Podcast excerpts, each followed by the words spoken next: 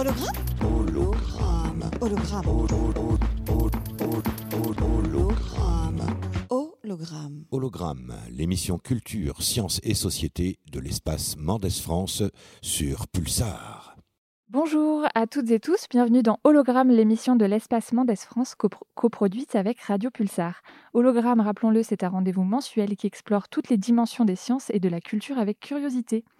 Cette émission est à retrouver sur radio.emf.fr, la web radio de l'espace Mendes France, avec de nombreux podcasts.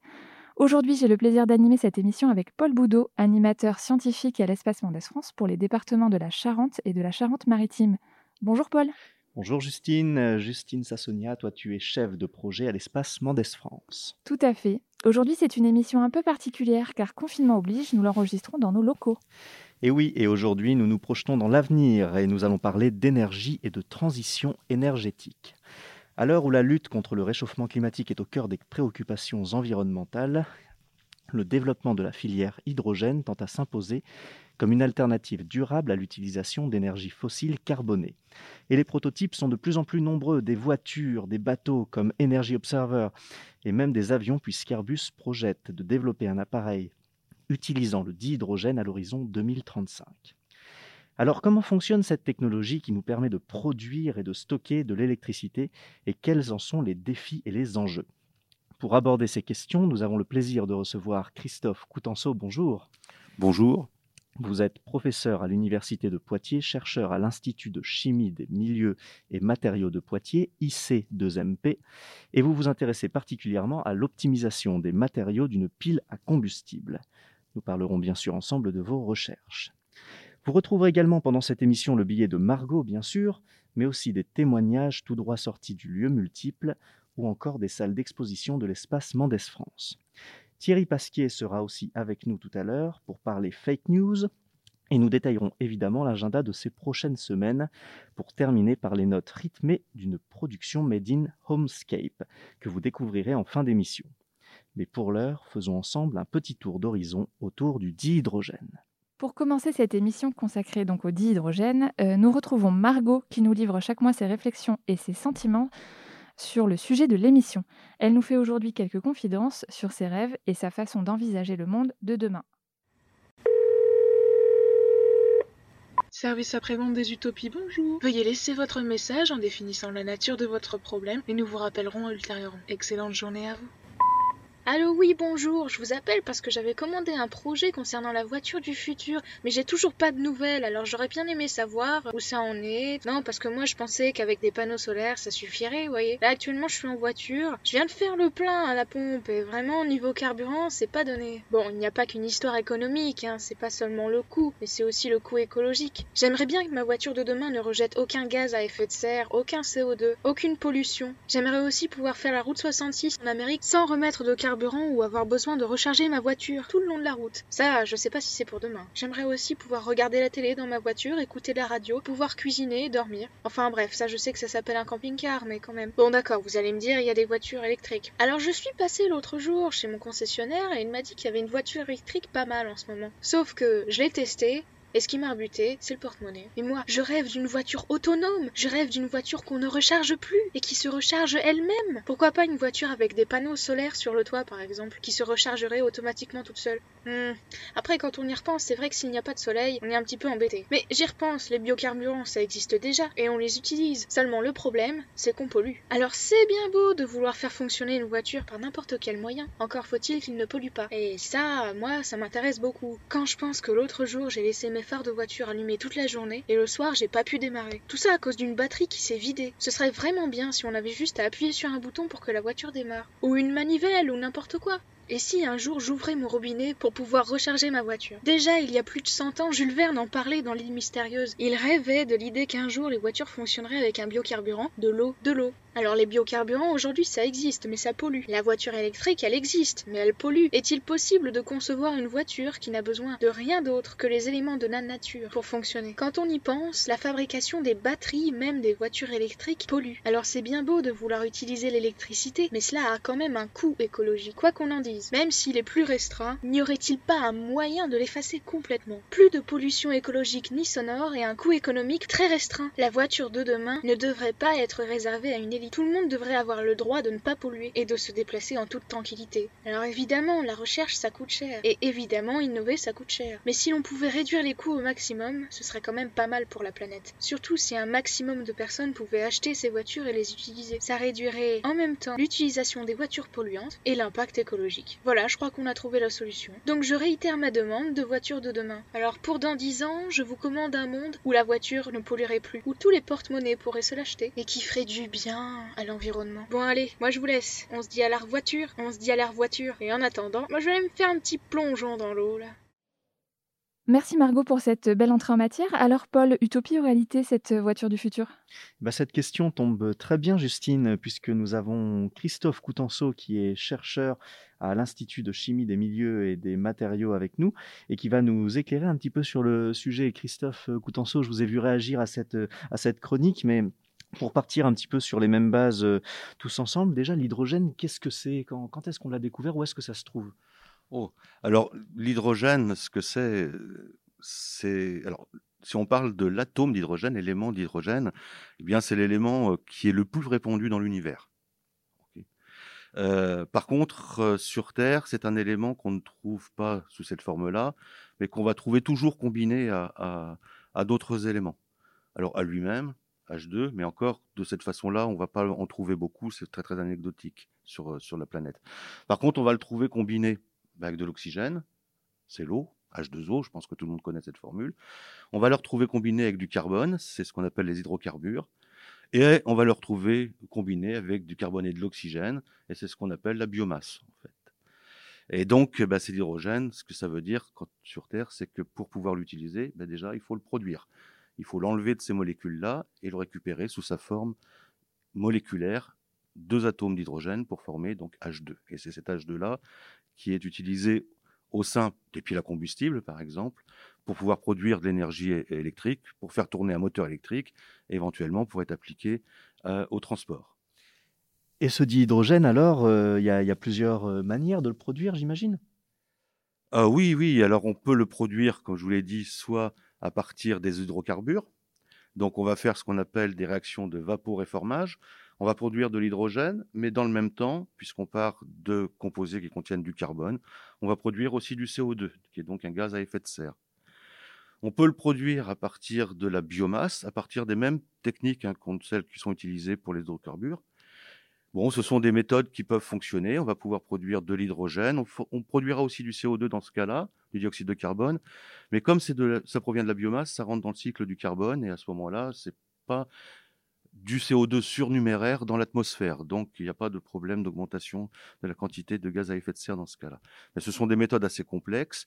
Et la méthode qui est, envisagée actuellement, le plus envisagé actuellement, c'est la plus envisagée, c'est l'électrolyse, et notamment l'électrolyse de l'eau, hein, pour casser cette fameuse molécule d'eau, H2O, et récupérer l'hydrogène qui est dedans. Et comme l'autre réaction, ce sera le dégagement d'oxygène, l'oxygène, ça n'est pas un polluant, il y en a déjà 20% dans l'atmosphère. Et est-ce que vous pouvez nous expliquer un petit peu plus en détail cette euh, technique qu'est l'électrolyse? Alors l'électrolyse, c'est une méthode qui consiste à envoyer sur des électrodes de l'eau. Euh, d'un côté, on va casser la molécule d'eau pour produire euh, de l'oxygène deux, molécules d'eau pour produire une molécule d'oxygène O2, pour produire ce qu'on appelle des protons. Alors les protons, c'est l'hydrogène atomique auquel on a retiré l'électron. Parce que cet hydrogène-là, atomique, il a quelque chose d'étonnant, c'est que c'est un élément très simple, c'est composé d'un proton, chargé plus au milieu, et d'un électron qui gravite autour, chargé moins. Et cet électron, il n'aime pas être tout seul, ou bien il s'apparie avec un autre élément, c'est pour ça qu'on le trouve sur Terre avec l'oxygène, le carbone ou avec lui-même euh, pour faire H2, ou bien, eh bien, il va avoir tendance à partir parce qu'il n'aime pas être tout seul, et donc il va laisser tout seul un proton.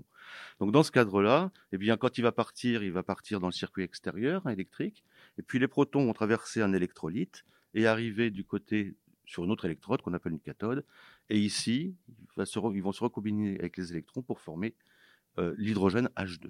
Donc voilà, c'est un système électrique, hein, électrochimique, euh, qui permet de casser cette molécule d'eau. Alors euh, là, on a obtenu donc du dihydrogène, on l'a obtenu en utilisant un courant électrique. Donc, est-ce que ça pose pas un, un problème d'utiliser de l'énergie électrique pour euh, produire du dihydrogène? Alors, c'est un des gros problèmes actuellement, c'est que pour produire l'hydrogène par électrolyse, comme vous l'avez dit, il faut utiliser l'énergie du réseau électrique. Dans beaucoup de pays, Chine, aux États-Unis, voire en Allemagne, le réseau électrique est alimenté par des centrales à charbon, par exemple.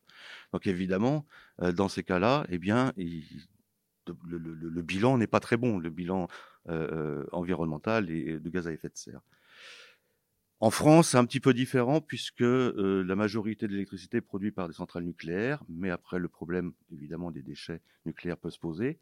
Mais c'est pour ça qu'en fait la production d'hydrogène est complètement corrélée au développement des énergies renouvelables.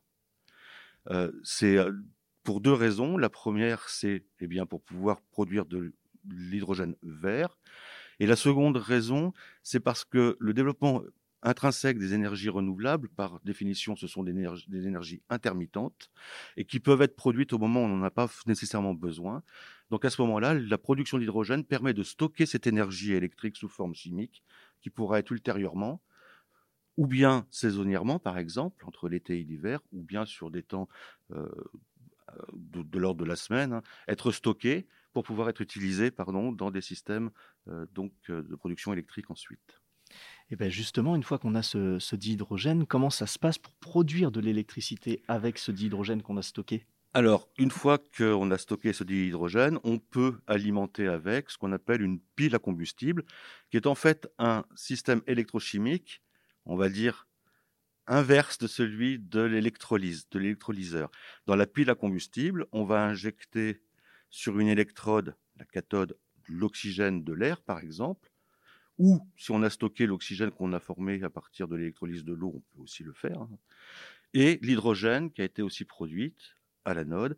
On va faire réagir sur ces électrodes-là ces euh, éléments-là. Et bien, il va se passer des réactions dites inverses, c'est-à-dire que l'hydrogène va se casser en deux, va perdre ces fameux deux électrons dont je vous ai dit tout à l'heure qu'il n'aimait pas rester tout seul.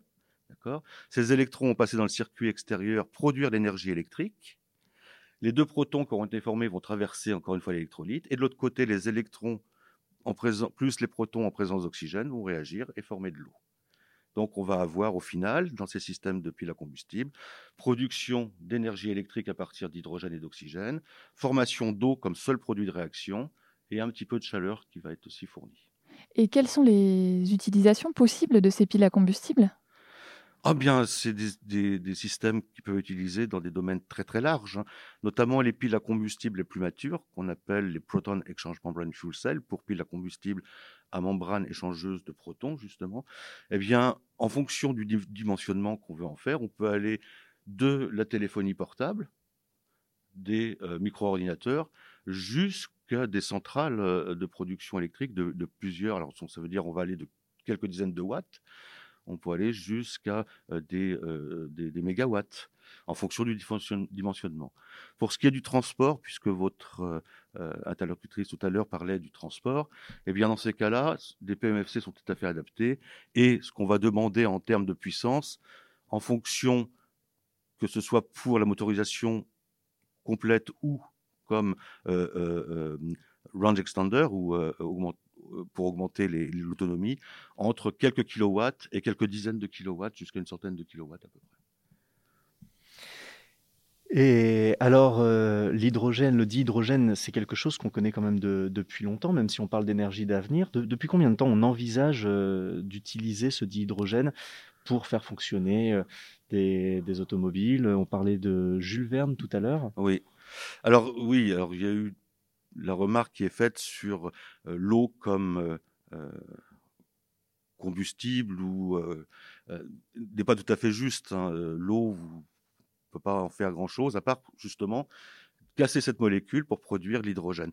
C'est surtout Jules Verne, ce qu'il entendait par cette phrase-là, c'était l'hydrogène contenu dans l'eau pouvait servir derrière de vecteur énergétique. Donc c'est une idée qui, est assez vieille, puisque c'est oh, c'est même plus le siècle dernier, c'est le siècle avant le siècle dernier, mais en fin de ce siècle-là, du, du 19e. Alors il faut savoir, si on veut faire un petit peu d'historique, que euh, les premières piles à combustible vraiment qui ont été faites ont été réalisées par euh, Sir William Grove en 1839 et euh, les résultats publiés en 1842. Et oui, il l'a fait euh, dans des béchères hein, en faisant tremper des, des, des, des, fils de platine et en mettant alternativement oxygène, hydrogène, oxygène, hydrogène. Il a réussi à faire l'électrolyse de l'eau dans un autre compartiment, ce qui démontrait bien qu'il produisait de l'électricité. Hein, et après, il a fallu avoir toute une série de développements pour pouvoir arriver à ce qui se fait actuellement. Et en fait, ces développements-là ont été surtout poussés dans les années 60, 70 par euh, les applications spatiales. Hein, dans les modules, par exemple Gemini et Apollo, vous aviez des piles à combustible euh, qui étaient des piles euh, alcalines à ce moment-là. Mais dans les navettes spatiales euh, américaines de, des années 90 et début 2000, c'était des piles de type Proton Exchange Membrane Fuel Cell qui étaient utilisées. Merci Christophe Coutenceau pour ces réponses qui nous permettent d'y voir un peu plus clair. On marque tout de suite une courte pause avec Sunday Morning, un morceau de The Velvet Underground. En effet, Paul, euh, Sterling Morrison, qui était guitariste, bassiste, chanteur et cofondateur du groupe Velvet Underground, s'engage en 1971 lorsqu'il quitte le groupe dans des études de littérature médiévale. 15 ans plus tard, il soutient une thèse sur quatre poèmes rédigés vers l'an 1000 par Seinwolf, un des rares auteurs anglais de cette période dont le nom nous est connu.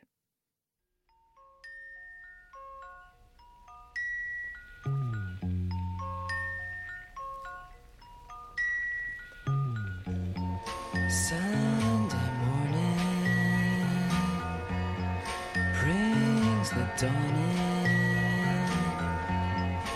It's just a restless feeling by my side. Early dawning, Sunday morning. It's just the wasted years so close behind. Out, the world's behind you. There's always someone around you who will call. It's nothing at all.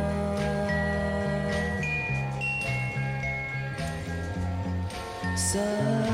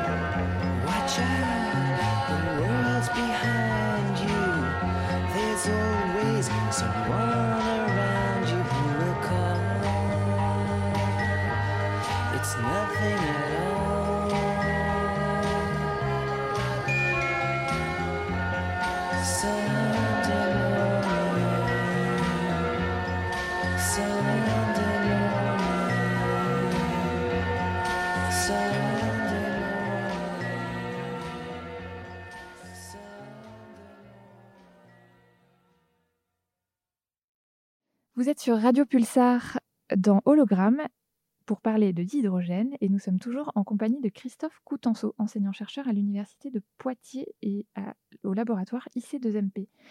Avant de continuer avec vous, euh, Christophe, je vous propose d'écouter le témoignage de Christian Gransaigne.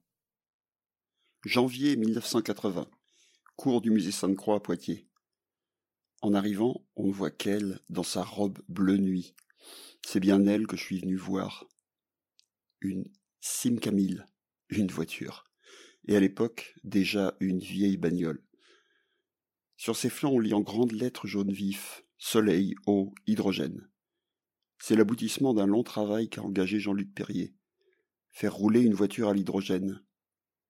C'est lui, dans la cour du musée, qui s'affaire. Met en route le moteur, ouvre le capot, montre les tubes qui apportent ce combustible, brandit un panneau H2O, qu'il sépare, levant bien haut le H2, pour expliquer l'obtention de l'hydrogène par électrolyse, et qu'il recolle aussi sec en se dirigeant vers le pot d'échappement. Car de l'autre côté, ça fume beaucoup, beaucoup plus qu'une voiture classique. Ce n'est que de la vapeur d'eau, dit-il, en plongeant la tête dans la fumée. Se relevant, il essuie la buée de ses lunettes. CQFD. Les deux chocs pétroliers des années 70 sont passés. Jean-Luc Perrier milite pour les énergies renouvelables. Professeur passionné, il construit à côté de son pavillon près d'Angers un four solaire. Un défi d'ingénierie hors norme. Ce monstre d'acier suit la course du soleil en emportant une façade de miroir de 12 mètres de large et de plus de 8 mètres de haut. Il réalise ainsi, en inventeur indépendant, une centrale solaire d'environ 50 kW qui produit de l'électricité en passant par la vapeur d'eau. Le garagiste concessionnaire Jean-Pierre Barrault s'intéresse au procédé de Jean-Luc Perrier et conçoit une voiture et même un tracteur à hydrogène à Poitiers. En mars 1981, le tout a été rassemblé pour les Journées de l'hydrogène. Ces deux passionnés partagent alors une grande ambition et multiplient les projets. Stoppé net. Jean-Luc Perrier décède peu de temps après d'un accident de voiture.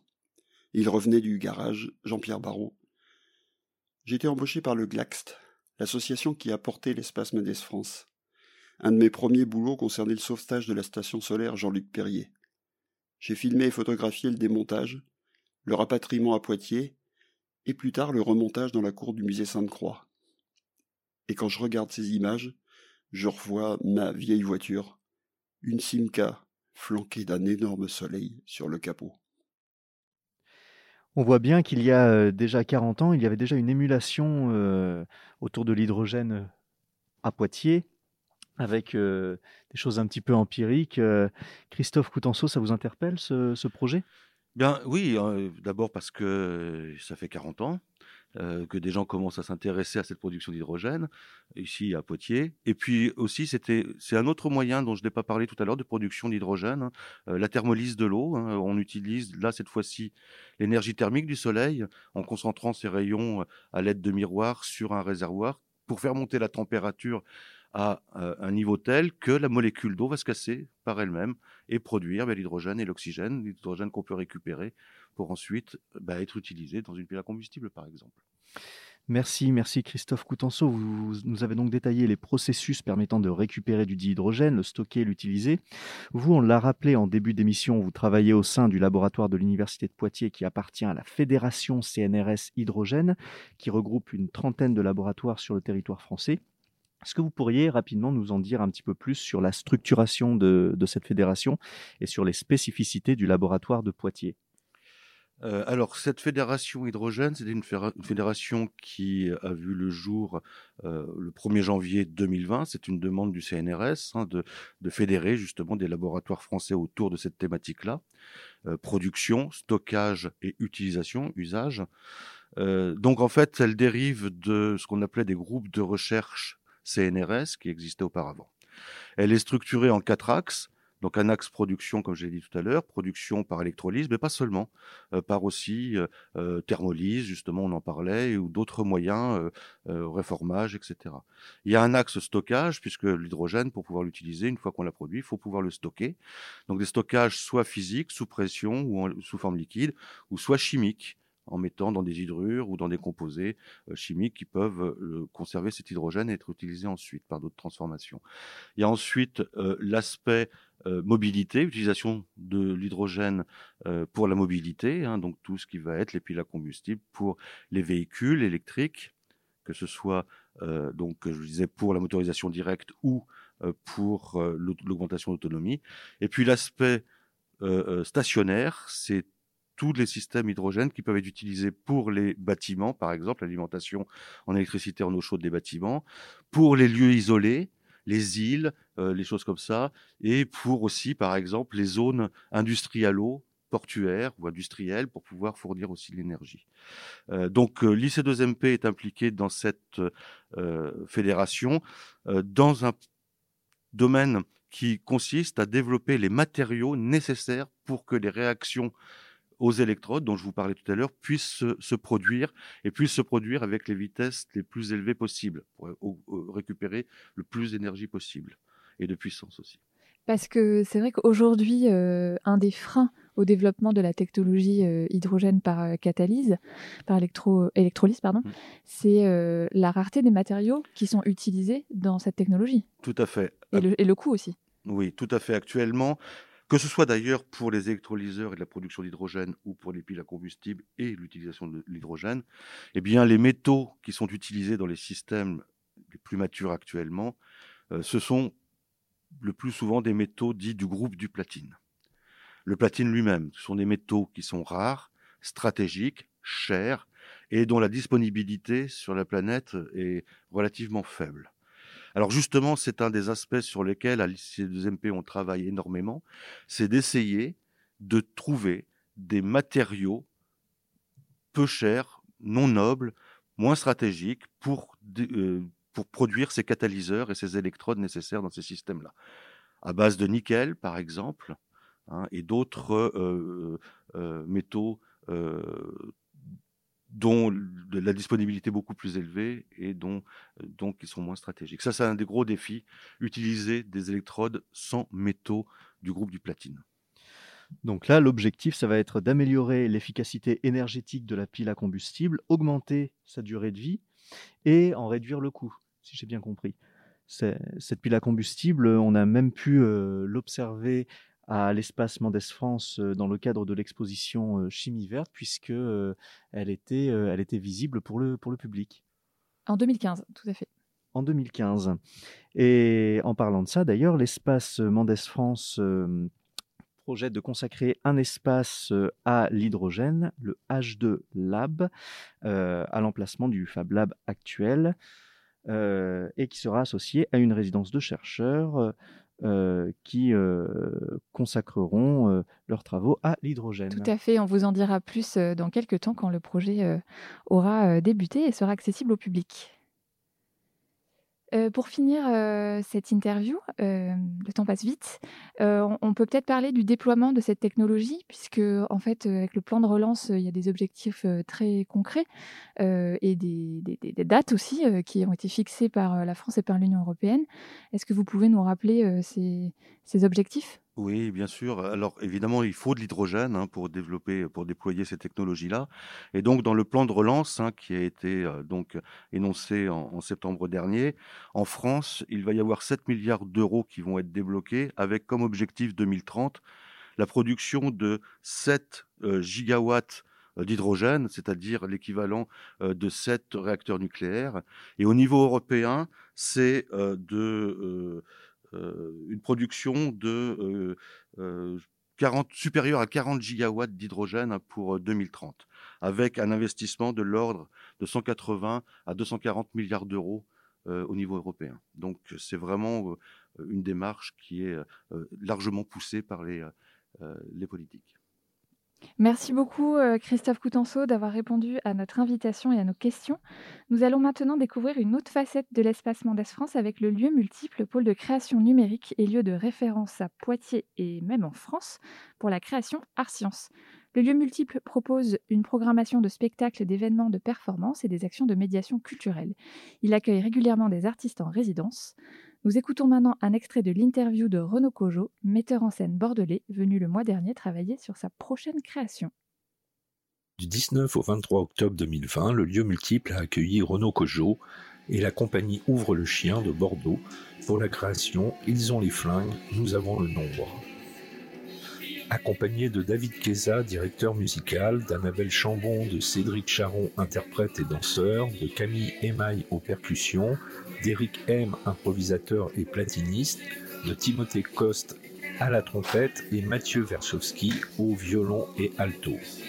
L'occasion de demander à Renaud Cojo l'historique de ce projet artistique et plus particulièrement de cette nouvelle création protéiforme qui prend ses racines dans l'énergie primale du punk. Au départ, un, souci de fabriquer euh, des aventures collectives à partir de matériaux bruts, souvent pas issus du, répertoire théâtral. C'est un petit peu comme ça que la compagnie est née, en fait, à la fin des années 80. Euh, il y a un parcours qui m'a amené à un moment donné à ne plus me reconnaître dans ce que je faisais. C'était l'endroit de l'institution, c'était le Festival d'Avignon dans le IN, où là je, me suis dit que j'étais vraiment pas à ma place et que de fait il, fallait euh, opérer euh, euh, urgemment un, virement de bord, sinon, euh, bah, sinon, euh, sinon c'était c'était pas l'endroit où je- j'aurais été le mieux. Donc la musique est venue d'une façon presque naturelle et en même temps c'est pas naturel chez moi la musique parce que je suis un, un musicien euh, contraint, on va dire. En tout cas, je ne suis pas musicien, je, je- je ne joue pas d'instrument de musique, mais j'essaye de faire en sorte que dans la partition organique du spectacle de théâtre, de la représentation, euh, l'objet soit le plus euh, organique possible. C'est une organisation et de l'espace et euh, d'éléments euh, physiques, euh, articulés, euh, musicaux le plus souvent, euh, images aussi, qui se répondent. Parce que c'est mon souci, effectivement, de construire des partitions dans lesquelles euh, la musique a une place, euh, oui, très importante. Et puis, euh, et ça, euh, c'est quelque chose qui est euh, arrivé, on va dire, en 2009, je crois. Donc ça fait euh, un peu moins de 20 ans, mais voilà. Donc là, il y a un virage après le sein des saints de l'institution avignonnaise.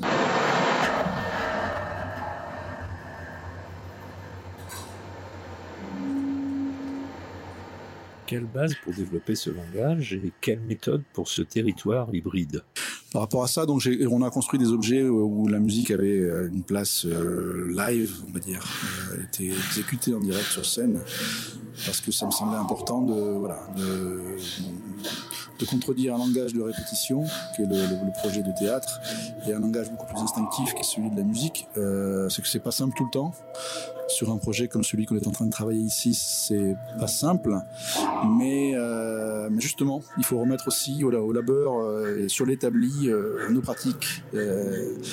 Euh, à 54 ans, il n'y a, pas d'évidence là-dedans, mais euh, c'est un vrai plaisir quand on se rend compte qu'effectivement c'est comme ça qu'il faut procéder en, en détruisant, en détruisant le plus possible. Et euh, c'est pour ça qu'est arrivé ce projet punk, qui est arrivé il y a presque deux ans maintenant, euh, dans lequel j'ai voulu impulser effectivement un certain nombre d'éléments, qui soient des éléments à la fois historiques, d'où ça venait, ce, ce, ce mouvement, euh, à la fois un mouvement euh, sociétal, social, des émeutes euh, aux États-Unis, en Angleterre, à Brixton ou en banlieue de Détroit, des avènements de groupes euh, où le do it yourself était un peu le credo. C'est des musiciens qui arrivaient avec une volonté de, voilà, de construire des aventures euh, collectives.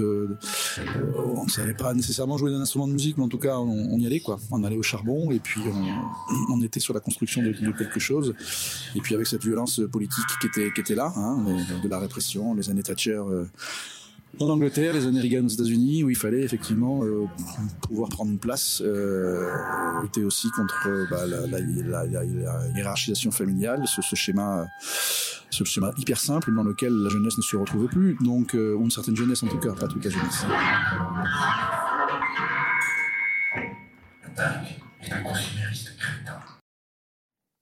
Une promenade poétique dans les, méandres de l'univers punk que vous pouvez retrouver en intégralité sur radio.emf.fr.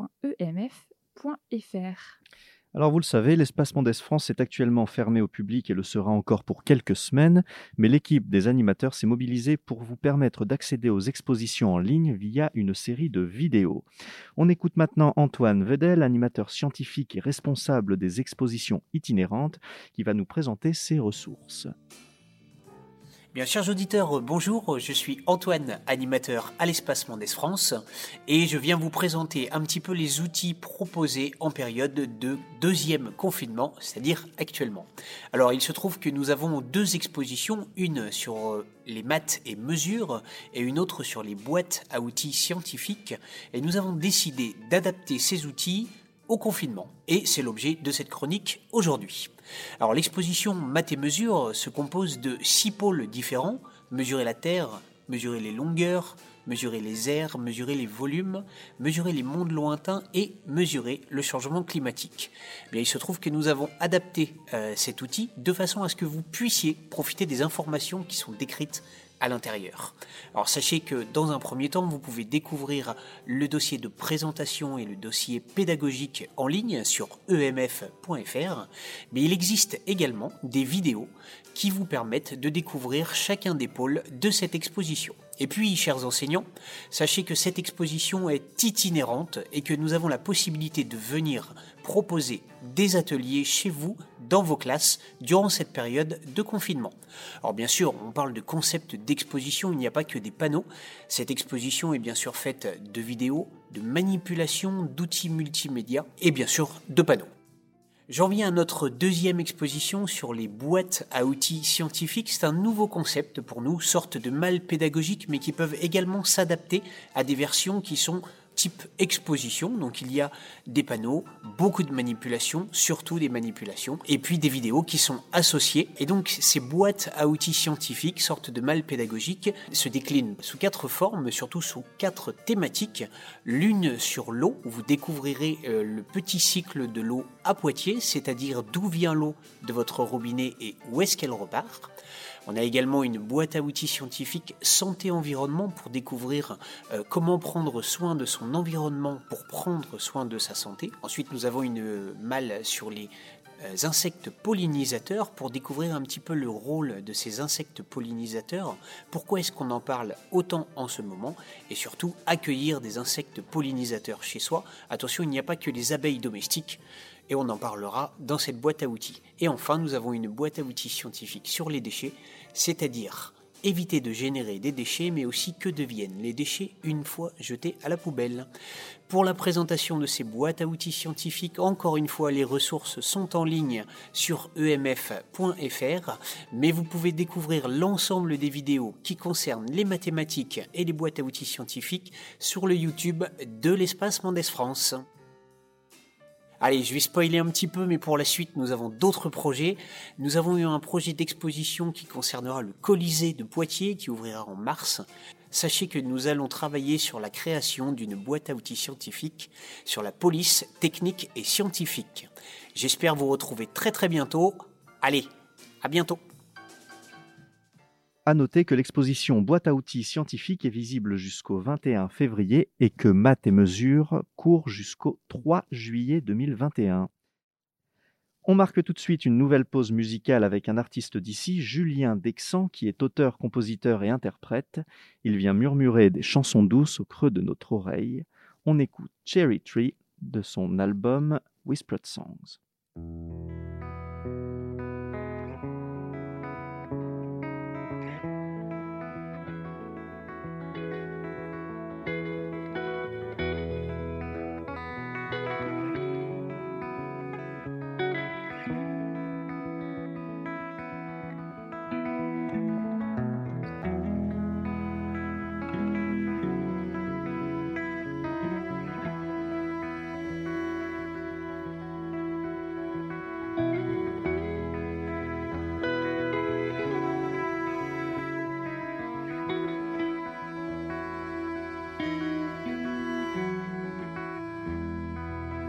In the garden at the beach, red. Another one, then there's a man. Sitting his back against the powerful trunk. A hand is cap on his head, yeah. From time to time, time to time, he raises his rifle and fires to scare up the blackbirds. Rest all the time, rest all the time, rest all the time. Wait for the blackbirds. Days are hot and cherries bursting with sugar. Shade is cool and the air smells of color. He notes of some thought, traffic in the distance from a city of a thousand souls. From time to time, time to time, he raises his rifle and fires scare off the dark birds. The rest of the time, rest of the time, rest of the time, he waits for the blackbirds.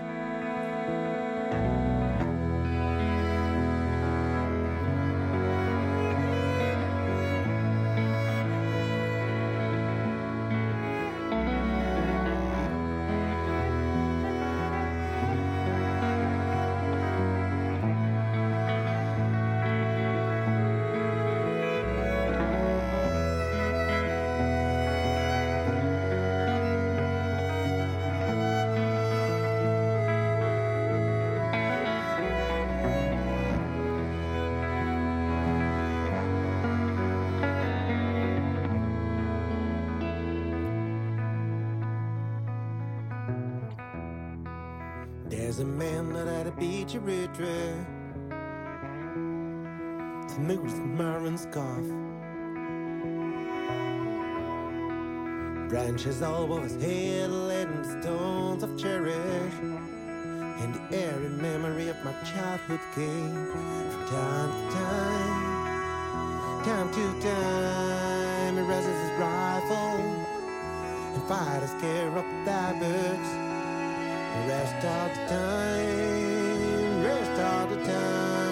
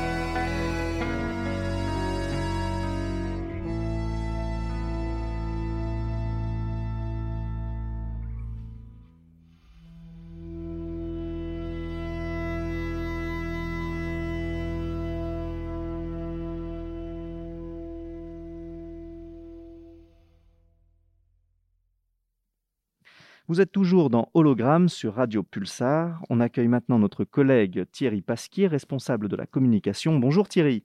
Bonjour. Thierry Pasquier et sa désormais fameuse chronique sur les fake news, ces fausses informations qui entravent notre esprit critique. Aujourd'hui, tu nous parles de la fake news qui fait la une de l'actualité depuis une semaine.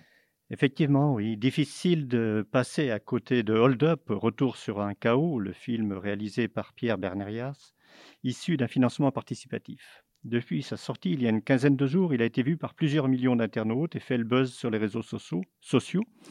Son propos est clair, dévoiler une histoire cachée du Covid-19 et révéler une manipulation mondiale menée par une élite corrompue. Le réalisateur n'a juste pas osé aller jusqu'au bout de sa logique, c'est la faute des juifs et des francs-maçons. Les décodeurs du monde, l'équipe Check News de Libération, des journalistes, des chercheurs, des citoyens vigilants ont passé au crible les affirmations de la trentaine d'intervenants. Ils ont mis en évidence de nombreuses contre-vérités et identifié une technique connue de manipulation, comme par exemple l'accumulation d'arguments pour asséner qu'au final, il y a du vrai là-dedans. À noter que l'on trouve un poids de vin parmi la trentaine d'intervenants, Jean-Bernard Fourtillan, connu pour son militantisme anti-vaccin, il y affirme, je cite, L'objectif de cette fausse pandémie est de vacciner la population mondiale avec un vaccin extrêmement dangereux, fruit d'une manipulation génétique du SARS-CoV-2, manipulation génétique d'après lui réalisée par l'Institut Pasteur pour rentabiliser un brevet. L'Institut vient de porter plainte. Jean-Bernard Fourtillan est poursuivi pour exercice illégal de la médecine pour avoir récemment mené un essai clinique sauvage sur plus de 350 malades de Parkinson et Alzheimer dans l'abbaye Sainte-Croix à Saint-Benoît, près de Poitiers. Cependant, souligner le lourd pédigré de plusieurs des intervenants ou porter une critique argumentée ou simplement de bon sens conforte encore plus les fans du film. Pour eux, c'est bien la preuve, que le film touche juste lorsqu'il provoque de telles réactions du pouvoir, des médias, des chercheurs, bref, des installés, des complices du complot. Donc le complot existe bel et bien. CQFD. On ne fait pas boire un âne qui n'a pas soif.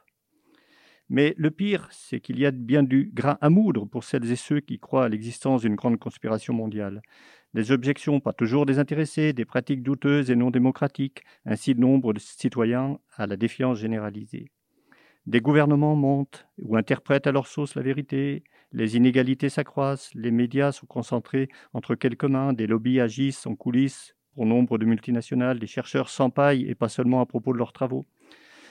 La période de Covid-19 a amplifié tous ces errements, les errements des uns et les récriminations, voire la colère des autres. Pourquoi désigner un ennemi invisible et invincible? Il me semble que c'est juste plus facile que de chercher à comprendre et à lutter contre ce qui ne va pas. L'enjeu est l'organisation et la popularisation de véritables espaces publics, de débats contradictoires et informés, respectueux de la discussion et sans argument d'autorité ni de vérité assénée ou révélée. C'est ce que nous nous attachons à proposer à Mendes France depuis plus de 30 ans maintenant, en faisant systématiquement appel à des chercheurs de toutes disciplines. Ils partagent connaissances scientifiques acquises et exposent leurs recherches en cours avec leurs aléas, leurs espoirs, succès, échecs même. Leur méthode, le doute raisonnable, l'expérimentation, le choix de l'explication la plus simple, la confrontation des idées, la controverse scientifique, constituent une aide précieuse pour réfléchir et débattre sur de bonnes bases. Bref, il faut scoltiner la complexité du monde et des rapports sociaux. Merci Thierry pour cette analyse. Christophe Coutenceau, en tant que chercheur, vous êtes sûrement confronté dans votre activité à des a priori, des clichés, des erreurs de jugement sur votre discipline de la part du public. Y a-t-il des personnes qui remettent en cause, par exemple, la technologie hydrogène par manque d'informations?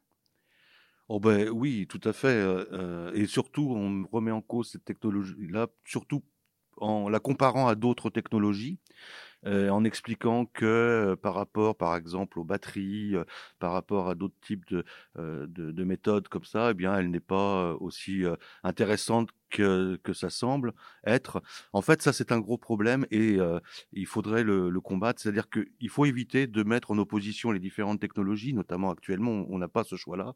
Il faut essayer de déterminer quelles sont les meilleures technologies pour tel type d'application ou tel autre type d'application. Et en fait, elles ne sont pas opposables, elles sont seulement complémentaires. Et c'est dans cette complémentarité qu'on pourra aller vers un vrai mix énergétique, celui qui nous permettra eh bien, d'avoir le moins d'impact possible sur notre environnement. On entend parler des dangers aussi euh, de l'hydrogène. Qu'est-ce que ça vous évoque? Bon, L'hydrogène, c'est un, un, vecteur énergétique, comme l'est d'ailleurs euh, euh, l'essence ou euh, le méthane, enfin le gaz naturel, etc. Donc de toute façon, nécessairement, ces systèmes-là, ce sont des systèmes qui ont une dangerosité qui leur est propre. Alors l'hydrogène a la sienne, mais en fait, c'est un, un, élément, enfin, c'est une molécule qui n'est pas aussi dangereuse que le laisse paraître, par exemple, quand on parle du euh, Zeppelin, etc. hein. En fait, euh, ça n'a rien à voir avec le fait qu'il était à hydrogène. Il n'aurait pas été à hydrogène, tout le monde aurait été mort, hein, puisque l'hydrogène, quand il brûle, part vers le haut et pas, pas, pas, vers le bas. Euh, mais en fait, il y a eu des études qui ont été faites hein, par des pompiers, notamment, sur les systèmes hydrogène et sur les systèmes de stockage d'hydrogène en compression et qu'ils ont et ils ont démontré qu'en fait euh, la sûreté de ces systèmes-là était équivalente à celle qui existait sur les véhicules thermiques par exemple. Merci beaucoup Christophe Coutenceau. On passe à l'agenda non exhaustif des prochaines semaines. Nous commencerons le mois de décembre avec une conférence sur la laïcité que nous présente tout de suite Laetitia Léraud, présidente du Cercle Condorcet. Le Cercle Condorcet de la Vienne, en partenariat avec la FCPE, organise une conférence à distance, au vu des conditions sanitaires, le 3 décembre, à l'espace Mendes France. Cette conférence sera donnée par Jean-Louis Bianco, président de l'Observatoire de la laïcité, qui, rappelons-le, assiste le gouvernement dans son action visant au respect du principe de laïcité en France. Les enjeux de cette conférence sont multiples. Euh, nous allons euh, euh, évoquer hein, cette définition du terme de, de, de, de, laïcité et justement, outre le fait de souligner les points de convergence autour de ce principe, nous évoquerons aussi le fait que nous sommes confrontés à une difficulté qui est celle d'élaborer une vision commune de ce principe. Comment, en effet, déterminer ce qui doit être promu ou combattu? Ce sera l'enjeu, l'objectif de euh, cette conférence que d'aborder les échanges sous cet angle-là. D'autres conférences sont également au programme. Migration et pandémie, jeudi 3 décembre à 18h30. Cette conférence sera menée par Nelly Robin, géographe, Véronique Petit, anthropologue, et Guillaume Marsalon de la CIMAD. Il s'agit de la première conférence proposée dans le cadre du cycle Migration internationale et lutte contre les discriminations en partenariat avec le laboratoire Migrinter et l'Université de Poitiers. Le jeudi 10 décembre à 14h, vous pourrez également participer à la conférence de la créativité à la fabrique des cartes pour comprendre autrement les migrations par Olivier Clochard, géographe au laboratoire Migrinter. Cette conférence sera proposée dans le cadre des Amphis des Lettres. Les 9 et 10 décembre, le Préac Art, Culture et Numérique propose sa troisième édition consacrée à la thématique créateur et réinventeur. Le Préac est une formation de formateurs, un pôle ressources et un réseau qui opère au niveau national sur les approches de création numérique et d'éducation artistique et culturelle. Il est porté par le lieu multiple, les ateliers Canopée, la DRAC Nouvelle-Aquitaine, la délégation académique à l'action culturelle et le rectorat de Poitiers. Et enfin, le 16 décembre à 14h30, nous proposons la table ronde L'innovation au service de la réindustrialisation et de la revitalisation des territoires, frein et dynamique, qui devrait avoir lieu dans le cadre de Novac, le salon de l'innovation en Nouvelle-Aquitaine. Tous ces événements sont proposés en ligne, mais n'oubliez pas de réserver. N'hésitez pas non plus à consulter l'intégralité de la programmation sur notre site emf.fr. Merci à vous, Christophe Coutenceau. Merci aux auditeurs et auditrices d'être à nouveau avec nous. Nous vous retrouverons samedi 26 décembre à midi pour fêter Noël. Nous parlerons des représentations de Noël au cinéma avec Denis Mélier, maître de conférences en littérature générale et comparée à l'Université de Poitiers. D'ici là, on vous invite chaleureusement à découvrir nos événements et nos outils en ligne sur notre site internet et nos réseaux sociaux. Vous pouvez également réécouter cette émission et de nombreux podcasts sur notre web radio radio.emf.fr. Merci aux équipes de l'espace Mendes France qui nous ont aidés à préparer cette émission Maison. On termine en musique avec une mixtape composée grâce à l'application libre Homescape, application de création sonore développée par le lieu multiple. Vous pouvez la télécharger librement, enregistrer des sons chez vous, composer vos propres musiques et nous les envoyer pour qu'on puisse les diffuser dans cette émission. Prenez soin de vous et à bientôt.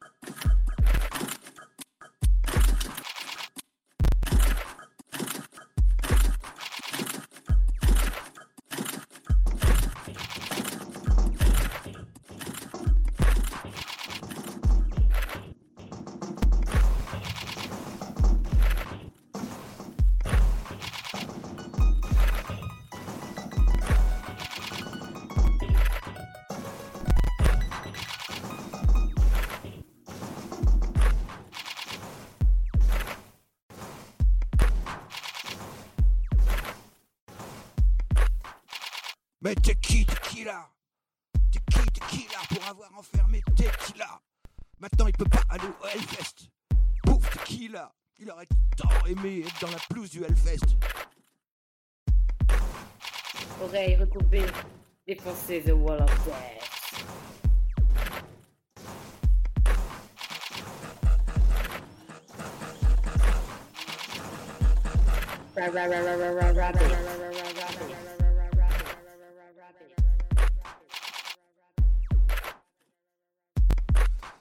Mais alors, tequila, tequila, non, tequila, tequila, et puis tequila pour avoir enfermé tequila pour qu'il puisse pas aller au Hellfest.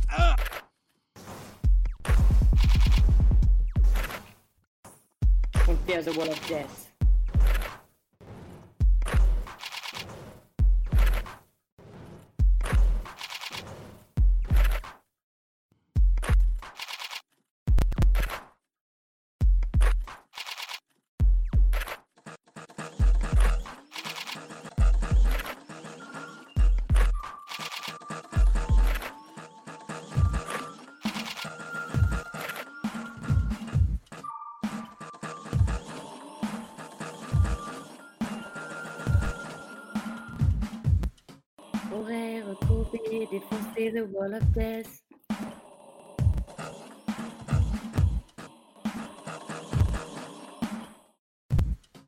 Tequila! Cupertino, Liberty.